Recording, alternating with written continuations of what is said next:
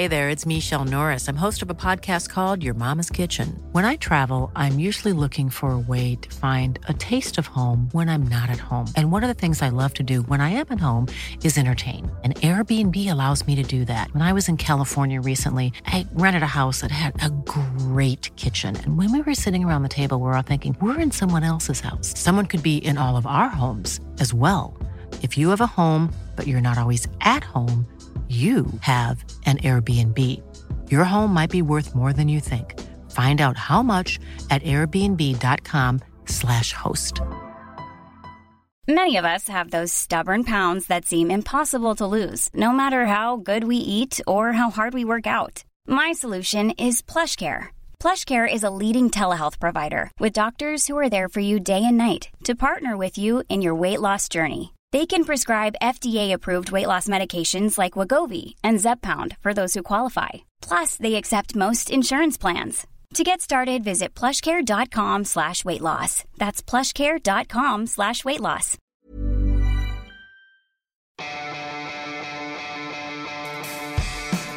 Universo Premier, tu programa de cabecera de la Premier League. Hoy con Álvaro Romeo y Leo Bachanian.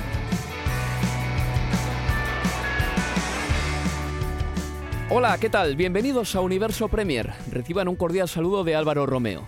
Está pasando todo tan rápido que creo que no hemos tenido tiempo para asimilarlo, pero el Liverpool ha terminado la primera vuelta de la temporada con 51 puntos y sin perder un solo partido.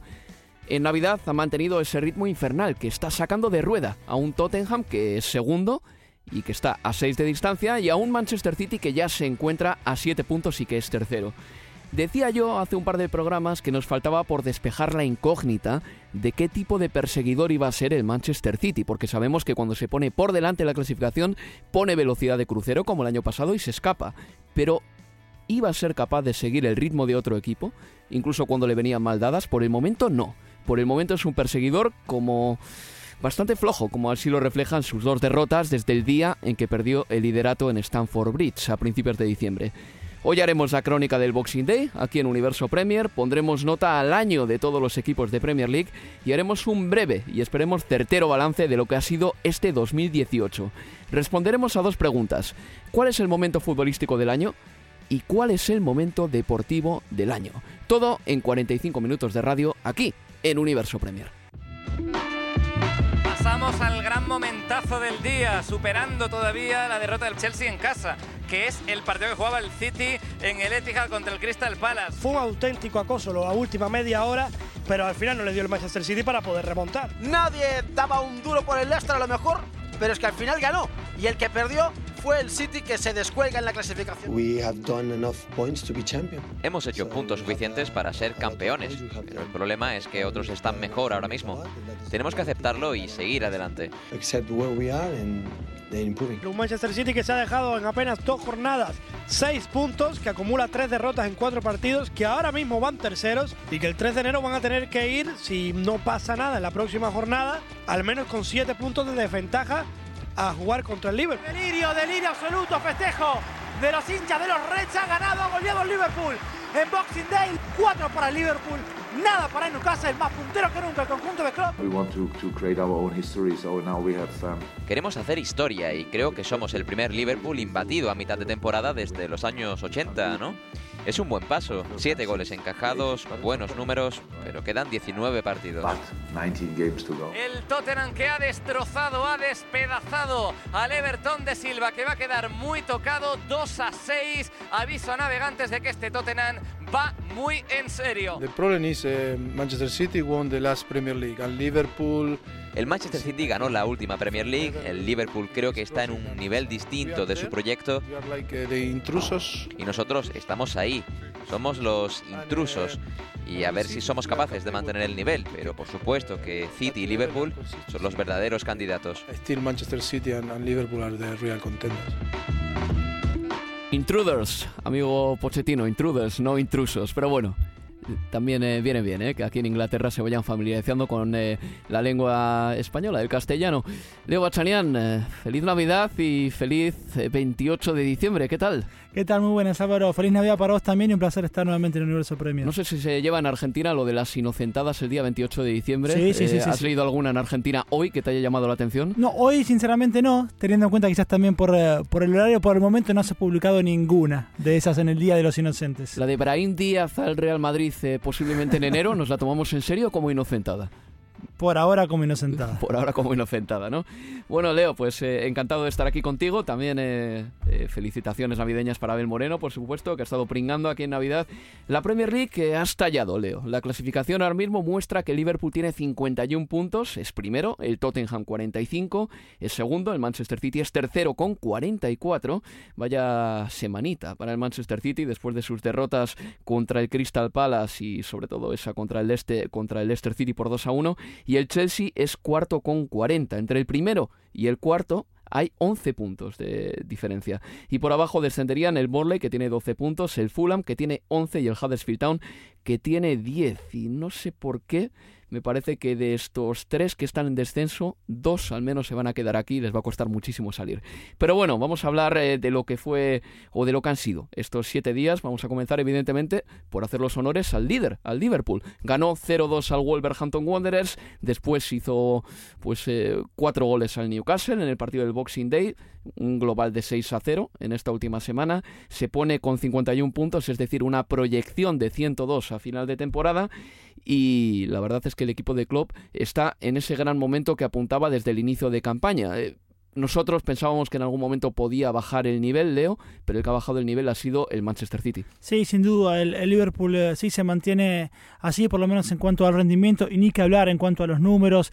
Invicto, récord absoluto en la historia de la Premier para este conjunto, toda esta primera rueda sin perder. Si le sumamos el último partido de la temporada anterior, ya son 20 sin perder de manera consecutiva. Suma 30 en casa también, sin, eh, sin caer el conjunto de, de Klopp. Muy sólido para mí, todavía dándome esa impresión de que se guarda una marcha pensando en la definición de la temporada que no es ahora, más allá de la alegría de ver eh, la distancia, el colchón de puntos sobre el Tottenham y sobre todo sobre el City, 6 y 7 puntos respectivamente, pero sabemos todos que la, que la temporada se define entre, entre marzo y mayo y creo que justamente está llegando o se está guardando algo de nafta para ese momento. Así todo es contundente, no sufre atrás, apenas 7 goles en contra adelante repitiendo números de la pasada temporada, quizás no a esa misma altura, pero de a poco sí acercándose a eso, sobre todo con un sala eh, goleador, apenas a un tanto de, de muy bien Sadio Mané, Firmino en esa posición por detrás del 9, casi como enganche clásico, lo está haciendo también espectacular. Hemos hablado de Van Dijk, lo que ha cambiado la estructura defensiva de este equipo, su introducción, lo que ha mejorado a compañeros como Lobren, como a Joey Gómez, Trent Alexander Arnold por derecha volviendo en el Boxing Day, demostrando también por qué es titular indiscutido en este equipo. Robertson por izquierda, en fin. Fabinho, que comenzó algo más lento que otros mediocampistas de este conjunto, ahora ya afianzado y hasta convirtiendo en su primer gol. En fin, creo que son todas cosas positivas. Una cosa en la que ha mejorado el Liverpool respecto a la campaña pasada es el hecho de que ahora tiene una plantilla más amplia. Ahora mismo, Loren, Fabiño y Shakiri son los jugadores 12, 13 y 14 que el año pasado el Liverpool no tenía. Por ejemplo, eh, demuestra eh, lo bien estructurada que está la defensa del Liverpool el hecho de que Lauren, que el año pasado eh, fue un defensa que a principio de temporada lo hizo bastante mal, de hecho en el partido contra el Tottenham de, en Wembley te acordarás que tuvieron que sustituir pues en la primera parte porque estaba, estaba, haciendo un partido tremendamente malo con Van Dijk que es otro defensa, quiero decir, alrededor de Virgil Van Dijk todos han ido acorazándose y haciéndose mejores jugadores.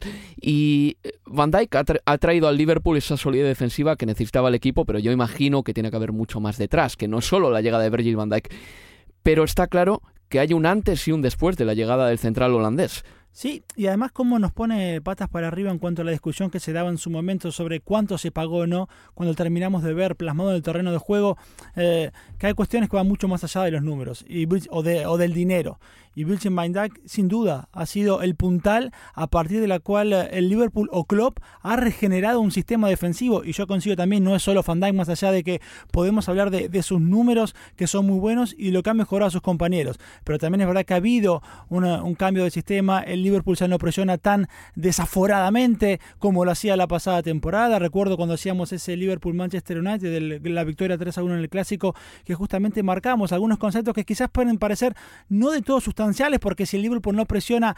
Eh, 10 o 15 metros, los últimos 10 o 20 metros del terreno rival, ahora, lo hace los últimos 15 o 30, con lo cual no es tan marcada la diferencia, pero sí me parece que terminan generando eh, un contexto, un análisis que excede la, inclusión de Van Dijk en este equipo desde febrero de 2018, que ha sido de todas maneras excelente.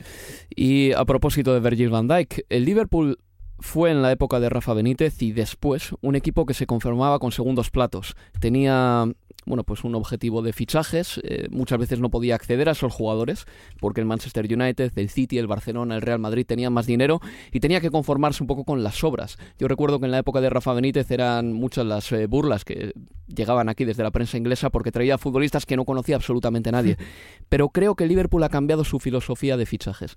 Desde hace un año hasta ahora, eh, los fichajes de Van Dijk y de Allison son los jugadores más caros posibles en su posición y son los que el Liverpool habría descartado fichar hace unas cuantas temporadas, cuando se traía jugadores de segunda fila. ¿Te acordarás, por ejemplo, de cuando se trajo a Ricky Lambert, de cuando se trajo a Adam Layana, que son buenos futbolistas, pero no son los jugadores de primer nivel que se requieren para ganar una liga o para ganar una liga de campeones. Que Liverpool esté primero ahora, cuando por fin está yendo a fichar a los mejores jugadores del mundo en su puesto, no es casualidad.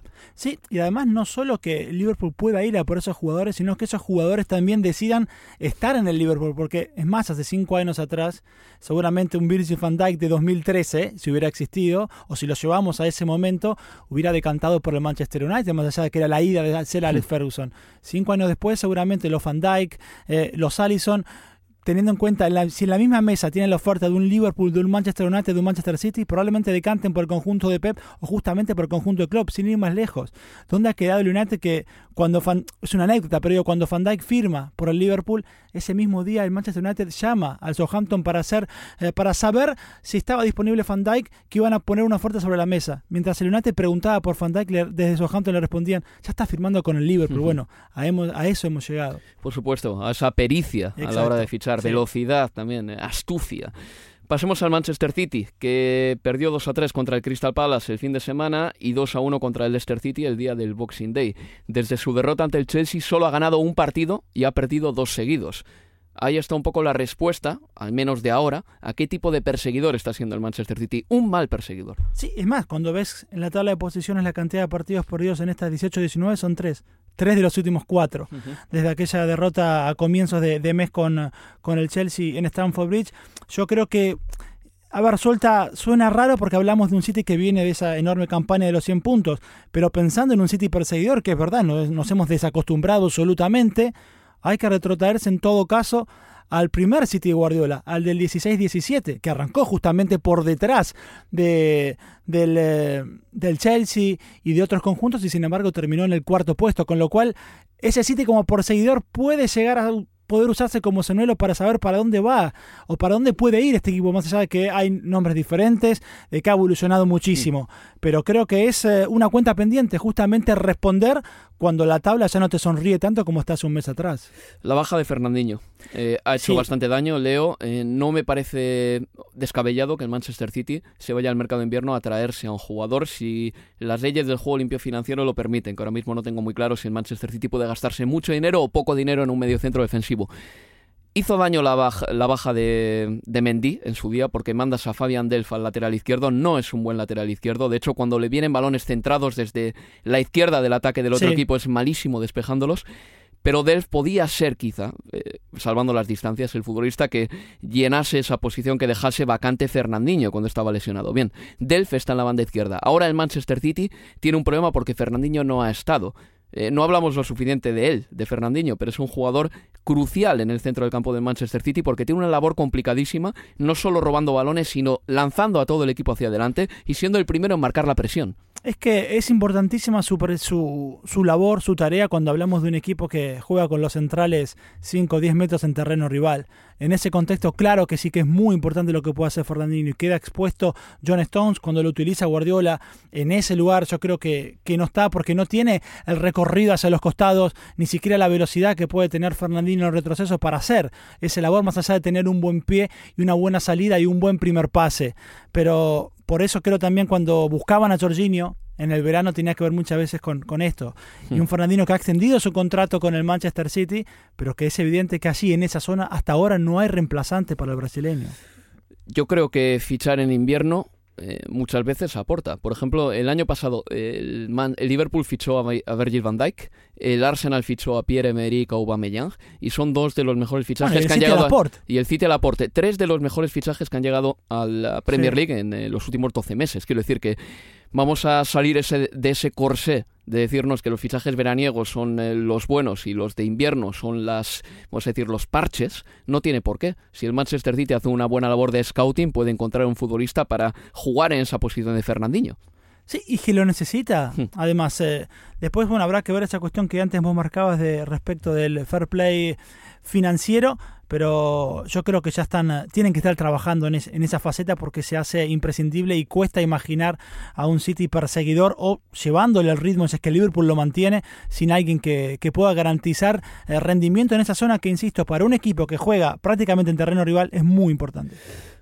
Un Manchester City que no perdía dos partidos seguidos desde diciembre de 2016. Dos años después se encuentra otra vez con eh, ese pequeño engorro. Tendrá que hilar muy fino a partir de ahora para recuperar la distancia que ha perdido con el Liverpool, que es ya de siete puntos.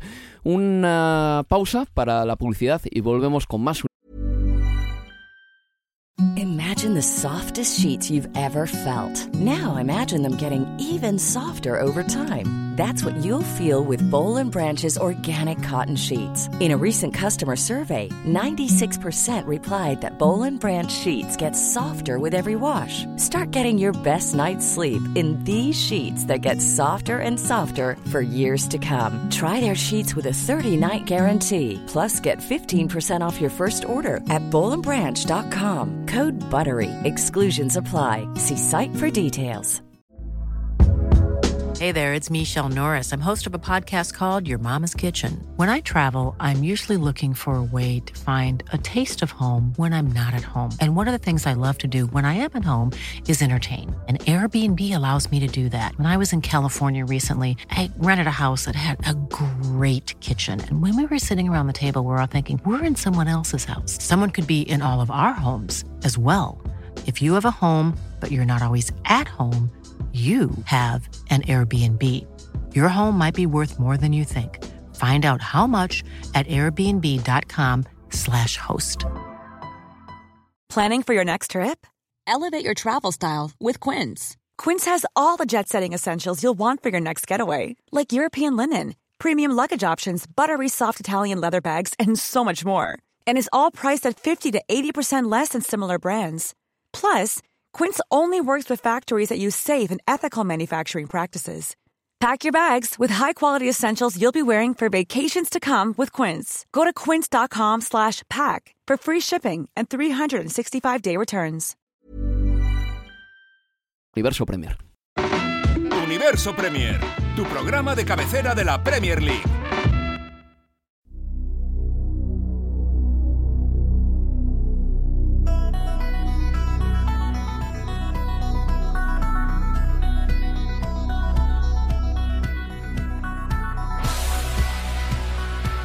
En Universo Premier.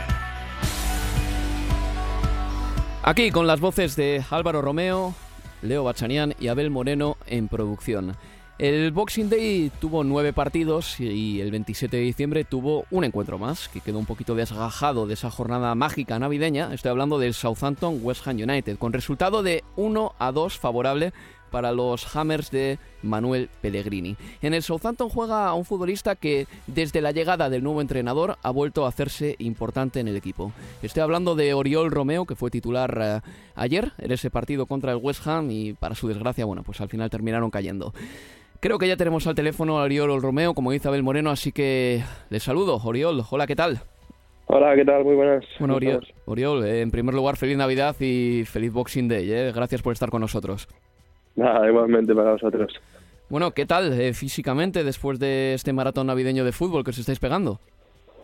Bueno, eh, es duro, son muchos partidos en una, eh, en un periodo de tiempo muy corto y aún nos faltan eh, dos en, los próximos seis o siete días, o sea que eh, va a ser aún más, más, más duro físicamente. Pero bueno, es parte de la filosofía, es parte de la cultura inglesa y nosotros disfrutamos jugando. Bueno, pues eh, imagino que lo importante aquí son eh, las recuperaciones, ¿no? El tema de pues eh, descansar muy bien, alimentarse muy bien después del partido, si hace falta meterse en esas bañeras de hielo que tienen que ser horribles, pero que, que bueno, que, al fin y al cabo marcan la diferencia, porque ahora mismo os quedan todavía dos partidos hasta el 2 de enero, es decir, vais a jugar dos partidos en cuestión de seis días. Exacto, ahora mismo cada detalle es importante, alimentación, descanso, cuidar los músculos, eh, hay, hay, muy poco margen de, recuperación, por lo tanto hay que llegar al máximo cada partido y intentamos junto, junto con los fisios, doctores del club, eh, llegar a, con, las, mejores condiciones posibles. Oye, ¿y tú cómo lo llevas a nivel eh, particular? Porque eh, has jugado con el, con el Southampton mucho más desde la llegada de Hasenhutel, pues básicamente la mitad de los minutos que han jugado esta temporada han sido en diciembre, con el nuevo entrenador, el austriaco, y ahora en diciembre es precisamente cuando te vas a meter la mayor tralla, ¿no? Porque podrías jugar hasta 7, 8 partidos eh, si contamos también esa fecha inicial de, enero. Eh, ¿Vas a estar apto físicamente para ello o tú crees que te van a dar descanso? Eh, bueno, yo quiero jugar y quiero tener los máximos minutos posibles y, y si el míster decide ponerme en todos, pues encantado de hacerlo. Ya intento eh, llegar, llegar al máximo y, llegar con las mejores condiciones que pueda. Por lo tanto, a ver, el míster luego decidirá, luego intentará eh, elegir el mejor once y supongo que va, a haber rotaciones, va a haber cambios porque es un, eh, hay muy pocos días, hay muchos partidos, por lo tanto hay que, hay que tener gente fresca. Pero físicamente me encuentro bien, no sé si es porque en los últimos meses he tenido menos minutos y partidos, por lo tanto ahora pues eh, quitando los últimos partidos que han sido duros y han exigido mucho físicamente, me encuentro preparado para, para poder jugar más y, los dos que vienen, evidentemente. ¿Y qué tal con el nuevo Mister, con Hasenhutel? ¿Qué, ¿Qué ha hecho para cambiar al equipo? Porque algo habéis cambiado. Habéis conseguido dos victorias eh, en, cuatro partidos. Quiero decir, eh, son números mejores que los que, teníais antes con Mark Hughes. Sí, sí, sí. Es un entrenador muy directo, con un fútbol muy intenso, muy vertical.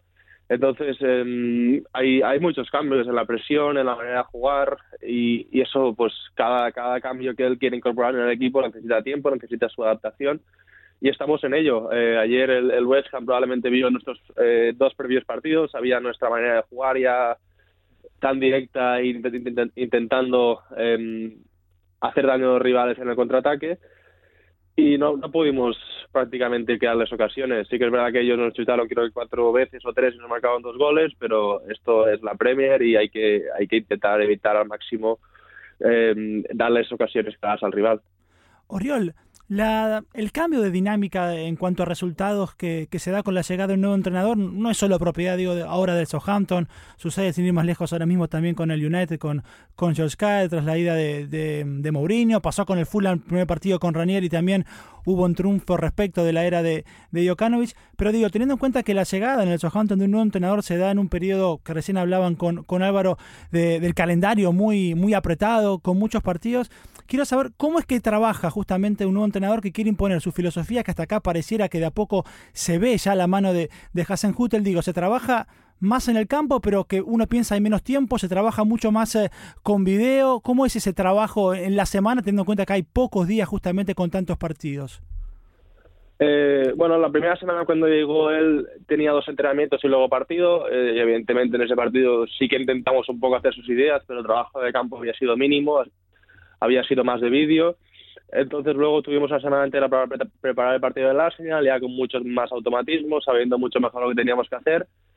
Y el resultado salió, salió bien. La semana siguiente igual contra Huddersfield y esta semana queríamos seguir con la misma dinámica, pero nos hemos llevado eh, un, un, golpe. No esperábamos esta derrota y más viniendo de una dinámica positiva. Entonces el Mister lo que básicamente intenta trabajar es, es vídeo cada día intentando arreglar lo que hicimos mal en, partidos anteriores y entrenamientos anteriores y luego en el campo pues plasmarlo y, tener esas buenas sensaciones que él quiere él quiere que tengamos antes de partido.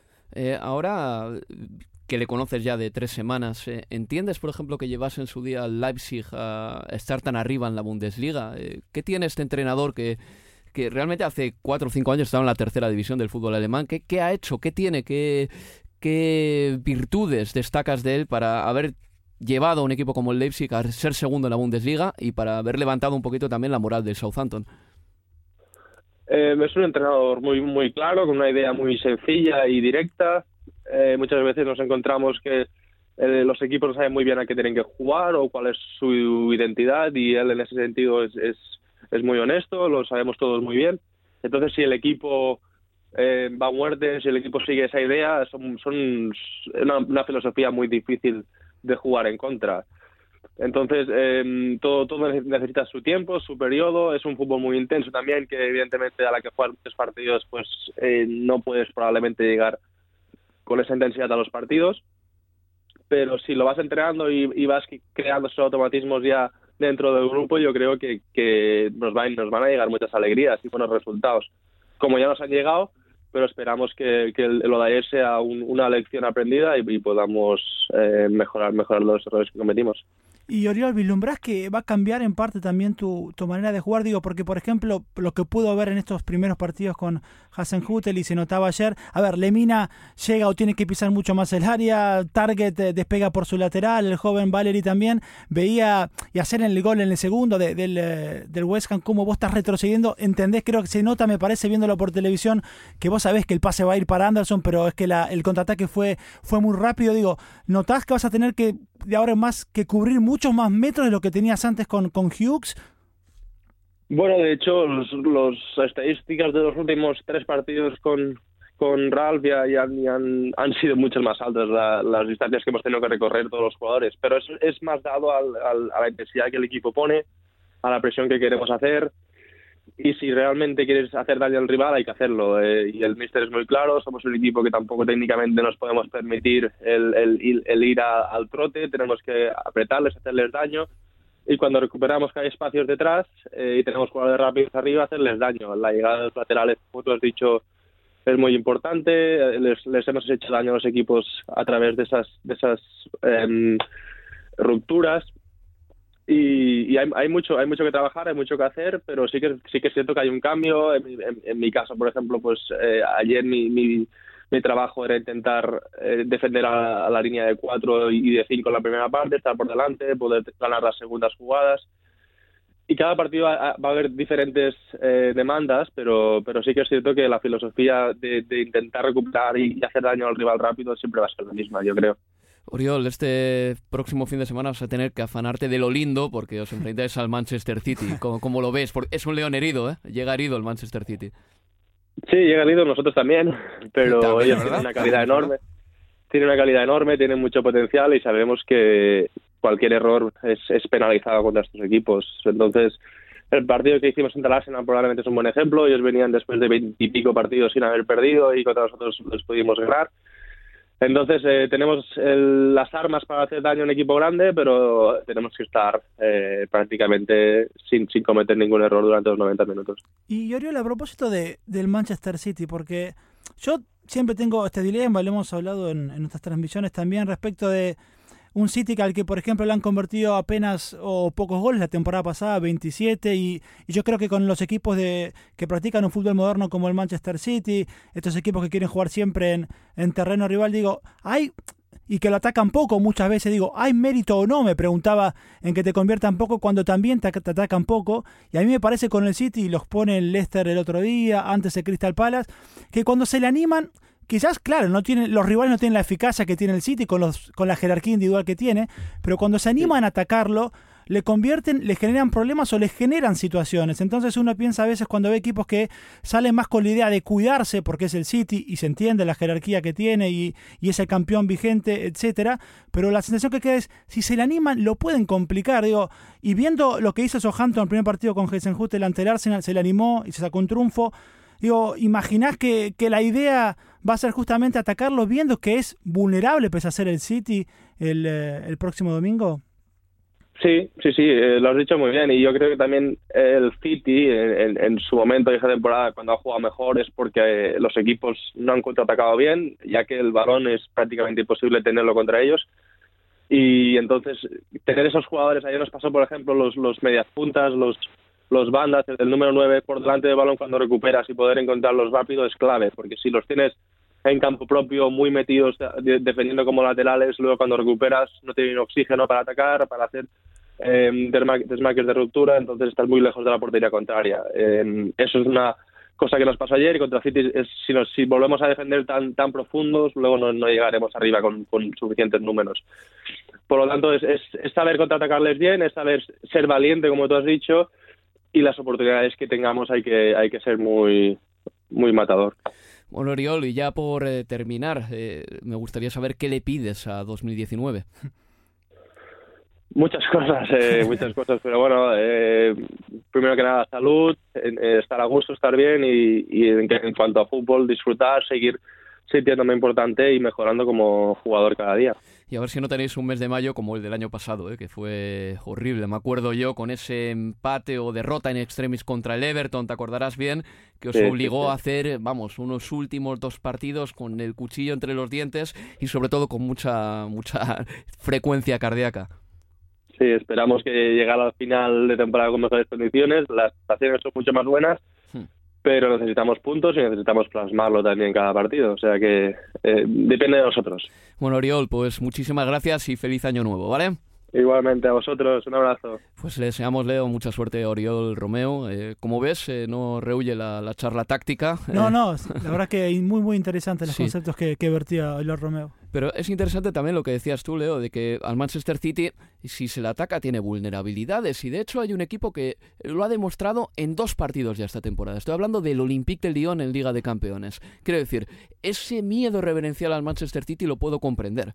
Puedo comprender también que el aficionado medio diga, la que me va a caer hoy porque juego contra el Manchester sí. City pero los entrenadores de los equipos rivales tienen que pensar muy seriamente que al Manchester City si se le ataca se le puede hacer daño porque tampoco tiene una defensa de centrales de tanta jerarquía más allá de Meric Laporte. Stones tiene sus momentos de irregularidad, Kyle Walker esta temporada no está dando su mejor año y en general las dudas afloran cuando al Manchester City se le ataca. Sí, y yo creo que finalmente estas derrotas, esa de Lyon en Champions, estas uh, tres en últimos cuatro partidos, o las dos últimas sobre todo, porque son el Crystal Palace y, y el Leicester, van a generar, imagino, o, o, creo debiera generar un cambio de dinámica de los rivales inferiores, ya no, ya, ya no solo del top 6, pero sí de los que están más abajo y que siempre tienen ese respeto enorme, de quizás animarse un poco más, porque el Leicester le pudo haber convertido hasta más de dos goles el otro día, uh -huh. le generó mucho peligro.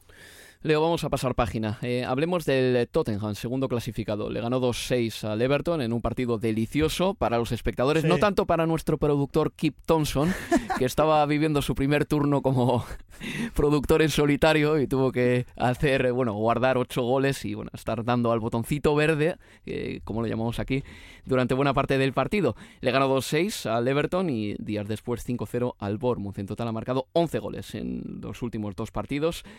El eh, Tottenham ha demostrado que es un buen equipo. En cuanto al Manchester City ha tenido sus pinchazos, los ha sabido aprovechar. En Liga de Campeones ha pasado en un grupo muy complicado con el Inter de Milán, con el Barcelona, con el PSV Eindhoven y en la Carabao Cup ya está en semifinales. La Carabao Cup ahora mismo es un buen medidor también para saber el nivel que tiene tu equipo, porque se la toman en serio ahora todos los equipos grandes. Y el Tottenham ya se ha metido en semis. Sí, y se la tomó en serio el Tottenham porque en, en el cuarto de final en el Emirates puso mm. lo mejor. Ok, se guardó a Lloris y a Harry Kane, pero después puso todo lo que tenía eh, Pochettino para pasar a, a, semifinales y sigue siendo realmente, Álvaro, fantástico ver al Tottenham allí.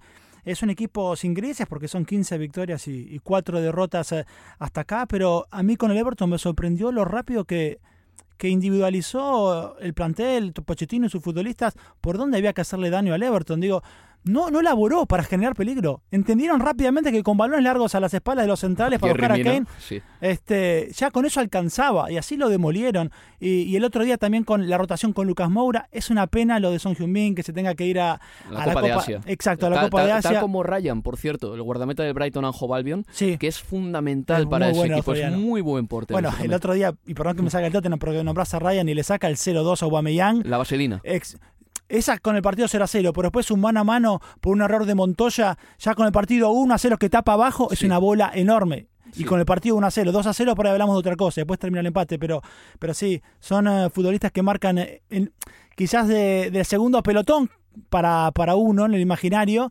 pero son importantísimos y Son Heung-min lo es para el Tottenham. Eh, varias cosas sobre el Tottenham. Eh, el gasto neto de la era Pochettino es de 25 millones de libras, nada. Pero mira, la primera alineación que sacó Pochettino con el Tottenham en agosto de 2014, en partido oficial, fue sí, sí, con el West Ham, en Upton Park. Eso es, ganó el Tottenham. Lloris, Kyle Norton, Kabul, Eric Taylor, Danny Rose, Bentalev, Capué, Eriksen, Lamela, Lennon y Adebayor. Ese era el equipo que tenía el Tottenham. Un equipo no, no tenía ningún sentido. No. El equipo ese que tenía el Tottenham no tenía un armador de juego. Bentalev, Chadley, jugadores así, no son grandes centrocampistas. Le faltaban futbolistas de jerarquía y ha sido el propio Pochettino el que a varios jugadores de los que tenían el banquillo en ese día, como por ejemplo Harry Kane o Ben Davis, les ha hecho volar. Ha sido Pochettino el que ha conseguido todo eso gastándose nada más que 25 millones. Sin duda, y es que por eso es, eh, es el hombre más importante de estos últimos cuatro años. Hmm. Sí, Harry Kane es, es, evidente, ha sido el arma más importante del terreno de juego, pero esto sin Pochettino es muy difícil eh, pensarlo. Eh, realmente, la pena que me da es que los números... Escuchamos a Barol antes, dijo, estamos haciendo números de campeón, hmm. los otros lo están haciendo mejores. Bueno, imagínate el Tottenham, con, lo que hablas, con los presupuestos menores en comparación, sin hacer refuerzo, haciendo 45 puntos, pero así mm. todo está 6 puntos por detrás del puntero. Tiene que ser una desazón, imagino también en este momento de felicidad, por lo que demuestra el equipo bastante grande también. Es que la liga, eh, desde hace dos temporadas, se gana con 90 puntos o más. Está sucediendo lo mismo que en España hace 8 o 10 temporadas, que si perdías dos o tres partidos te quedabas prácticamente fuera de la pelea por el título. Eh, ¿Te acuerdas que el Leicester ganó la liga? Lo digo de memoria, pero creo que fueron entre 78 y 81 puntos los que sacó el Leicester. Creo que más 81, 82 puntos por ahí, pero sí, pero lejos del 90. Lejos del 90. El año pasado el United habría ganado la liga, si no recuerdo mal también, con la puntuación que hizo, quedando segundo en la liga que ganó el Manchester City. Con y quedando a 18 encima de él. Quedando a 18, efectivamente. Y una cosa más del Tottenham, que es un aviso a navegantes y es una, una manera de proceder de Daniel Levy que me parece muy inteligente. El Tottenham prefiere renovar antes que fichar y está optando por esa, por esa línea eh, en el mercado de transferencias. Eh, yo creo que Daniel Levy salió un poco espantado cuando con los 100 millones de Gareth Bale no acertó con ninguno menos con Eriksen. Y Daniel Levy cuando se va al mercado desde hace un tiempo se va con muchísimo tiento. Prefiere renovar Vertongen, Alderweireld, ofrecer una renovación em, no millonaria, pero por lo menos a precio de mercado a Harry Kane y mantener el equipo que tiene. Este verano no se dejó un duro pero ha sido inteligente y ha preferido mantener lo que tiene antes que vender por precios altos y traerte incógnitas. Pero eso es posible, me parece, no solo por la cuestión mercado, sino también por la cuestión Pochettino. Porque yo no sé si muchos de estos chicos que renuevan hoy con el Tottenham sabiendo que fuera ganarían dos o tres veces más, lo harían con otro entrenador. Es evidente que porque está Pochettino esto genera que muchos de estos chicos renueven. Bueno, Solís lo dijo abiertamente, yo sigo acá porque está Pochettino, el día que se vaya yo no sé qué hago. Pues ahí tienes. En fin, pasamos al Chelsea. Chelsea 0, Leicester 1, eso el fin de semana pasado. Luego le ganó 1-2 al Watford. Ha marcado ya 5 goles entre todas las competiciones. Eh, Eden Hazard con la camiseta del Chelsea. El belga que termina contrato en 2020. Ayer fue otra vez un poquito difuso cuando le preguntaron por su futuro. Y yo me quedo con unas palabras de Mauricio Sarri a principio de temporada. Dijo que pedía tiempo para que su estilo terminase imponiéndose, porque el estilo Sarri es absolutamente antagónico del de Antonio Conte. Bien, ese tiempo que pedía Mauricio Sarri era una vuelta de la temporada, más o menos. La segunda vuelta empieza ahora. Vamos a ver al mejor Chelsea a partir de ahora. A ver, yo creo que, que de todas formas hasta ahora es muy bueno. Y adelantándome a puntaje que podemos dar al equipo, yo le doy un 7.5, un 7,5 al Chelsea hasta acá. Porque Sarri por ejemplo, si querés, eh, Álvaro, no se demoró como Conte para imponer su filosofía. Conte, recordemos su primer temporada, la temporada que gana el campeonato con Chelsea, espera hasta finales de septiembre y después de perder con el Arsenal para jugar como él quería, con ese con tres en el fondo. Bueno, Sarri desde el primer día dijo, conmigo se juega 4-3-3, vamos a empezar de a poco, podría costarnos un poco, pero acá se va a jugar de esta forma. Yo creo que los primeros 3-4 meses fueron buenos, este, recordemos el mejor arranque de un nuevo entrenador en la Premier con, con Sarri ha habido un estancamiento. Es un equipo que le falta gol, que si no es Hazard no tiene gol. Que no encuentra. Y no juega con delantero centro ya. No, bueno, y, yo no sé hasta. Y para mí tiene poca vida eh, esto del falso 9 con, con Hazard. Quizás confunde un poco que termine siendo los dos goles ante el Watford. Pero tampoco encuentra ese mediocampista por izquierda. No es Kovacic, no es Barkley. O, o no. Ninguno tiene regularidad. Ninguno tiene la confianza total del entrenador. Y en la cuestión gol es muy importante. Vamos a probar esas vituallas que se ha traído Leo Bachanian con un poco de chocolate con arroz eh, y en ese minutito en el que nos habituallamos, eh, descansamos y volvemos ya con más Universo Premier. Universo Premier, tu programa de cabecera de la Premier League.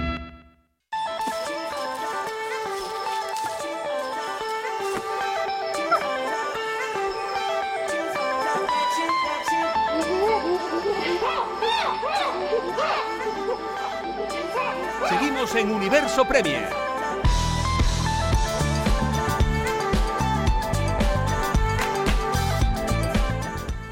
Nos quedan nueve minutos para hacer el resto de repaso a lo que fue el Boxing Day y también para dar nuestras notas del año 2018 a todos los equipos de la Premier y para rescatar el momento futbolístico del año y el momento deportivo del año. Va a ir todo muy rapidito, pero lo vamos a hacer muy bien, vais a ver.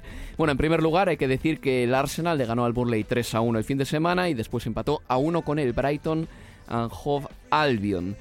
Leo, eh, ¿qué sensación te ha dejado este, ¿cómo se dice?, díptico del Arsenal en los últimos cuatro días. A ver, lo, lo del Burnley fue bueno y me quedo sobre todo con ese pase de Osila a Kolasinac en el primer tanto de, del Arsenal en aquel partido, pero así todo te digo que en Boxing Day me defraudó. Para mí fue el peor partido de la que yo por lo menos le vi de la era Emery al Arsenal, salvo los primeros 10-15 minutos que atacó, que se puso en ventaja, después realmente sufrió muchísimo. Eh, los desacoples defensivos me hicieron acordar a la peor eh, etapa con, con Wenger en los últimos dos o, o tres años. La cuestión Osil se hace cada vez más importante. Allí alguien va a tener que tomar una decisión. Jugó 45 minutos apenas. Eso generó que la cassette estuviera, estuviera fuera de, de, de, su puesto habitual. En la segunda parte se fue enojado porque luego lo quitaron porque había bajado el nivel claro, fuera de, de lugar como estaba con la salida de, de Osil pero es un equipo que pudo haber perdido. De hecho, fíjate cómo fue la cosa, que el Brighton, los hinchas, murmuraban porque el equipo de los últimos 10 minutos no iba para adelante o no atacaba. Notaban que la había... vulnerabilidad. Exacto, Sí. que había, había sangre. Y sin embargo no lo pueden aprovechar, pero dice mucho. Leo, el eh, Manchester United ha ganado sus últimos dos partidos con eh, Ole Gunnar Solskjaer después de estar mucho tiempo escuchando a los jugadores lo malos que eran. Yo creo que la llegada de este hombre que me recuerda a Martin Freeman, por cierto, eh, Ole Gunnar Solskjaer, ha ido ¿Sí? envejeciendo de modo parecido a este actor. Eh, ha ganado los últimos dos partidos, Paul Pogba está anotando y hay una nueva vitalidad y una nueva alegría en el United. Sí, yo creo que de todas formas ahí yo quiero esperar a ese encuentro ante el Tottenham en, en Wembley como primer test realmente importante, Definitivo, interesante de- del conjunto de ahora de, de Ole Gunnar Solskjaer, se le viene el Bournemouth, después en Newcastle, pero ese primer test va a ser el del, el del Tottenham, pero es un, eh, un cambio de dinámica notorio, pero hasta ahora es, es muy pronto igual, para sacar Mar- conclusiones definitivas, digo. Más resultados del Boxing Day. Fulham 1, Wolverhampton 1, Burnley 1, Everton 5, Crystal Palace 0, Cardiff City 0, Brighton Hove Albion 1, Arsenal 1, que ya lo hemos dicho, y bueno, luego ya el Watford 1, Chelsea 2, que lo hemos comentado, y el Southampton 1, West Ham United 2, del que, eh, al, que, al que se refería Oriol Romeo. Ha llegado el momento de poner las notas, Leo, las notas del año a todos los equipos de la Premier League, y te voy a pedir sobre todo concisión. Empecemos por el líder, empecemos por el Liverpool. Y hasta acá es, es un 10, pero si querés, porque el 10 será coronarlo con, con el título, le podemos poner un 9. Pero es que no, es que realmente ha sido excelente. Para mí, por encima de lo que esperaba de, de este equipo y pese al cambio de, de sistema, este Liverpool menos voraz, pero mucho más efectivo que la pasada temporada. Segundo, Tottenham. El Tottenham eh, y al Tottenham le pongo el 10. Le pongo el 10 por el contexto, por esos 25 millones en cuatro años de, de, de inversión neta de este equipo. Lo que viene haciendo Pochettino con este plantel es enorme, sacándole eh, jugo ex- ex- eh, lo más posible a cada uno de sus futbolistas. Para mí es un 10 lo de Pochettino. Tercero, Manchester City. 8. 8 y también, claro, 8 porque puntos la- en 2018. No, O lo que llevamos de temporada. Es que claro, bueno, yo pensando en lo que llamo de temporada, si es por todo el 2018, y es un 9, es un puntito más. Pero por este cierre, este último mes, un 8. La primera vuelta del Chelsea arroja una puntuación de... Te dije 7 puntos y medio. Eh, otro que cambió de entrenador, que cambió de sistema, de filosofía. Viene siendo bueno lo de Sarri, pero hay cosas por mejorar. Ese mediocampista por izquierda. Y un 9 que necesita, si no confía, o en Giroud o en Morata. Arsenal, quinto. Al Arsenal iba a dar eh, un 6, pero teniendo en cuenta que es otro que ha cambiado de era y teniendo en cuenta lo que le ha costado en 5 años al United la salida de Ferguson y pensamos en la salida de Wenger, que estuvo 20 años, lo de Meri es muy bueno, 7 puntos. Coincido, Leo, coincido. Manchester United, sexto. Cinco puntos. Cinco puntos. Ahí no coincido tanto, le daría cuatro puntos. Bueno, pero está. Ok, ok, no le ibas a dar más. no, no, por supuesto que no. Por supuesto perfecto, que no. perfecto. Aunque también es verdad que hay que recordar siempre que el paisaje de la Premier ha cambiado y que esta no es la Premier del año 2010, en la que había tres equipos grandes. Ahora hay seis equipos sí. grandes y a la mínima que pierdas dos partidos, como le ha pasado al Manchester City, de repente te ves que pierdes puestos en la clasificación. Sí. Hay Yo, una competitividad muy grande. Sí, y por eso también yo creo que el hincha United tiene que entender que la era de absoluta dominancia de la Premier, como era con Ferguson, ya no va a volver. Vamos rápido. El séptimo Dale. es el Leicester, Leo. Hasta antes de estos últimos cuatro días era un 5, ahora es un 6, con este, porque Piol estaba en la cuerda floja, parecía que había perdido el vestuario, ganó ante el Chelsea y ante el City, es un 6, es una, un Leicester que está, yo creo, hasta donde tiene que estar, por encima de la mitad de la tabla. Octavo, Everton. Everton, uh, al Everton le doy un 6 con, con Marco Silva, mejor que con Allardyce, pero todavía tiene, tiene cosas para mejorar. Noveno, West Ham United. Y al West Ham le doy un, uh, un 6. Ha mejorado los últimos dos meses, pero es que el arranque había sido muy pobre. Watford, décimo. Al Watford, uh, un 7. Muy bien lo de Gracia. Me gusta el Watford. Hay una idea clara allí. Wolverhampton, un décimo. También un 7. Un 7 con un plantel muy similar al que ganó el, el Championship de punta a punta. Décimo primero con 26 puntos. Vamos, firmaban todos. Yo le doy más, Leo, incluso. ¿eh? ¿Sí? Acaba de subir. Eh, Bueno, 26 ocho, puntos en la primera vuelta. Eh, no está mal, ¿eh? pero sí, sí. Yo al Wolverhampton le tengo en gran estima y me parece que el trabajo en uno está siendo fenomenal. Duodécimo, Bournemouth, con, eh, vamos a ver, 26 puntos. Sí, a ver, ha ganado más que el Everton. Ocho partidos y siete contra siete de los de Marco Silva. Lo de House sigue siendo muy bueno. A mí me queda esa espina que contra el top 6 nunca puede competir. En esta temporada, 18 goles en contra, 3 a favor, 6 puntos para el Bournemouth. Brighton a Hove, décimo tercero. A mí me encanta Chris Hatton, serio. El mejor fichaje del Brighton fue haber mantenido a Chris Hatton cuando parecía que se podía ir al Everton. 7 puntos para el Brighton. Crystal Palace, décimo cuarto. 4 puntos. Un equipo, hay una, una cuestión estadística que te marca que puedes pronosticar dónde puede terminar un equipo, que es la masa salarial. Hmm. Con la masa salarial que tiene este equipo, haber perdido con Watford, con Brighton, con Southampton es muy pobre. Newcastle, 5 puntos. Para mí, de todas formas, Rafa Benítez sigue siendo eh, mejor Lo que puede. lo que puede con este equipo, pero sí, 5 o 6 puntos, no más que eso. Southampton, décimo sexto. Hasta con Hughes, 3 puntos. Hmm. Ahora 5 y creo que pueden terminar la temporada en 7. A mí la propuesta de Heisenhotel me gusta. Cardiff City, décimo séptimo. 6 puntos. Yo creo que si Warnock eh, se queda. Si a cualquier hincha del Cardiff le decías en agosto, terminás el último fin de semana del año fuera de descenso, se tiraban de cabeza al papel. Borley, décimo octavo. Aquí vas a poner un suspenso como la Copa de un Pino. 4 puntos. Es que 4 o 5, porque la realidad de Burnley no es el séptimo puesto de la temporada pasada, tampoco es zona de descenso, creo ahora. Pude terminar por encima del Cardiff, tiene para terminar por encima del Cardiff y además cuenta con Dutch, que lo ascendió dos veces, lo mantuvo dos veces en Premier y lo mandó a Europa. Hay que confiar, pero es 5 puntos. Décimo noveno, Fulham. Y lo de Fulham, 2 puntos. Vigésimo, Huddersfield. Hace lo que puede el Huddersfield. Al Huddersfield le damos un 5, porque es que tampoco. Darle menos es muy, es muy duro y aspirar a que tenga más también es difícil. Tenemos 40 segundos para que me digas cuál es tu momento futbolístico del año y yo te diga el mío. El momento futbolístico del año el gol de Marcos Rojo a Nigeria. Si Boca ganaba la Libertadores, era ese, pero no puedo elegir una derrota y menos ante un clásico rival. Pero ese gol de Rojo era. Se terminaba la época de una generación de, do- de tres finales y además me hizo llorar el gol de Rojo a Nigeria para pasar octavos en el Mundial. Para mí, la disputa de la Copa Libertadores en Madrid. ¿Y el momento deportivo del año, Leo? Federer eh, con su título vigésimo Grand Slam en Australia a los 37 años. ¡Wow! Yo diría que la victoria de Chris Froome en la decimonovena etapa del Giro de Italia, escapándose 80 kilómetros en solitario, algo que no se veía desde los años 60. Espectacular. Leo, espectacular programa el tuyo. ¿eh? Un placer, Álvaro. Pues nada, se nos acaba el tiempo. Esto ha sido todo en este Universo Premier, digamos que semi especial porque damos cierre a 2018 y el siguiente Universo Premier lo grabaremos exactamente después del Manchester City Liverpool. No se lo pierdan, ¿eh? porque es uno de esos partidos que va a definir la temporada. Gracias, Leo. Gracias, Abel Moreno. Y se despide de todos ustedes Álvaro Romeo. Nos escuchamos este fin de semana con más Estadio Premier y más fútbol de Premier League. Hasta la próxima, amigos. Universo Premier, tu programa de cabecera de la Premier League. Hey, it's Danny Pellegrino from Everything Iconic. Ready to upgrade your style game without blowing your budget? Check out Quince. They've got all the good stuff shirts and polos, activewear, and fine leather goods, all at 50 to 80% less than other high end brands. And the best part? They're all about safe, ethical, and responsible manufacturing.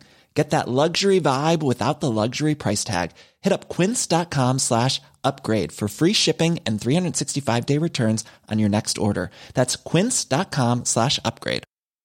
Mom deserves the best, and there's no better place to shop for Mother's Day than Whole Foods Market. They're your destination for unbeatable savings, from premium gifts to show-stopping flowers and irresistible desserts. Start by saving 33% with Prime on all body care and candles. Then get a 15-stem bunch of tulips for just $9.99 each with Prime. Round out Mom's menu with festive rosé, irresistible berry chantilly cake, and more special treats. Come celebrate Mother's Day at Whole Foods Market.